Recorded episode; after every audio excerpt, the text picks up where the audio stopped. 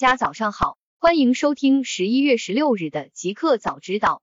刚发生，NASA 推迟 SpaceX 载人龙飞船发射时间，今早八点二十七分发射。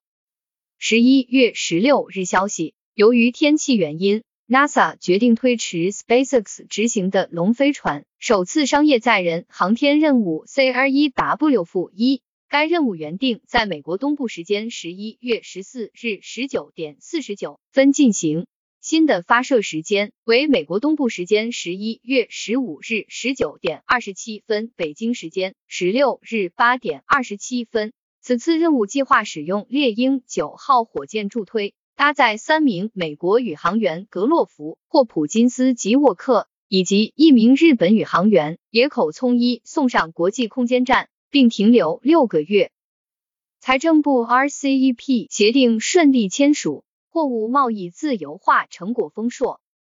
十一月十五日，据财政部网站消息，二零二零年十一月十五日，区域全面经济伙伴关系协定 RCEP 正式签署。RCEP 成员国包括东盟十国与中国、日本、韩国、澳大利亚、新西兰。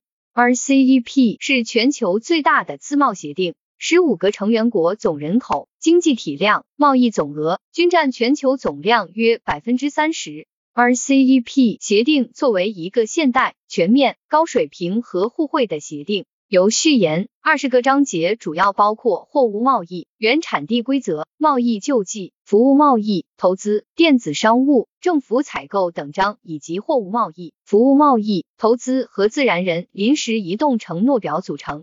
RCEP 协定货物贸易自由化成果丰硕，各成员之间关税减让以立即降至零关税、十年内降至零关税的承诺为主。自贸区有望在较短时间内取得重大阶段性建设成果。中国和日本首次达成了双边关税减让安排，实现了历史性突破。大公司专 Uber 开始卖自动驾驶部门，买方是竞争对手 Aurora。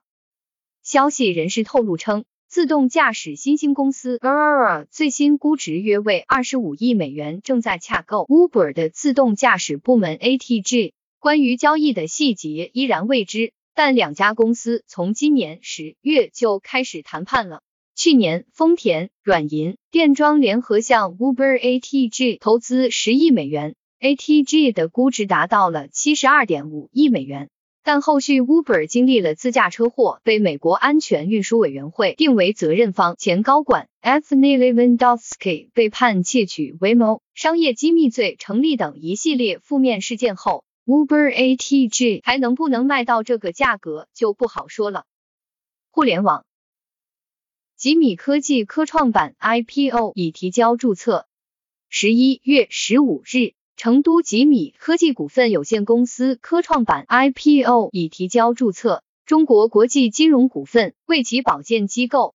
据招股书，吉米科技公开发行股票不超过一千二百五十万股，拟募资十二亿元，募集资金用于智能投影与激光电视系列产品研发升级及产业化项目、光机研发中心建设项目、企业信息化系统建设项目，补充流动资金。用户反映苹果 iPhone 12 mini 锁屏触摸灵敏度问题，无法识别解锁手势。十一月十五日，消息据 MacRumors 报道，相当多的 iPhone 12 mini 新机用户在收到手机后，反映了锁屏灵敏度问题。具体来说，大多数用户在使用拇指从锁屏底部向上滑动解锁设备时，或者在锁屏上按下手电筒或相机按钮时。显示屏并不总是能识别按下或向上滑动解锁，使用其他手指似乎会好一点。另外，一旦 iPhone 12 mini 解锁，灵敏度问题就会消失。不过，目前还不清楚究竟是什么原因导致的这个问题，是硬件还是软件相关。苹果 Mac Big Sur 正式版更新导致旧款机型变砖。十一月十六日，据 MacRumors 报道。在更新 Mac Big Sur 之后，许多老版的十三英寸 MacBook Pro 会出现黑屏变砖的情况。出现问题的 MacBook Pro 生产日期集中在二零一三年底到二零一四年中。据用户报告，他们在更新过程中，设备会突然卡住黑屏，且目前没有办法绕过黑屏。新产品，微软 Edge 浏览器市占率首次突破百分之十。根据 Net Market Share 的最新报道，Chromium 版的 Edge 浏览器市占率已经突破了百分之十，创下了 Edge 浏览器创立以来的新高。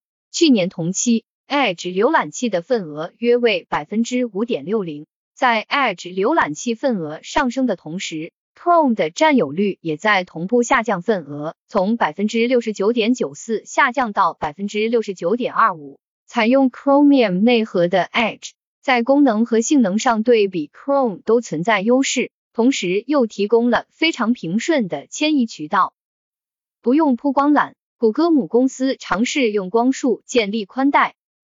十一月十五日消息。谷歌母公司 Alphabet 不久将在非洲肯尼亚通过光束传输无线互联网，不用铺光缆，其使用的技术可以覆盖二十公里的距离。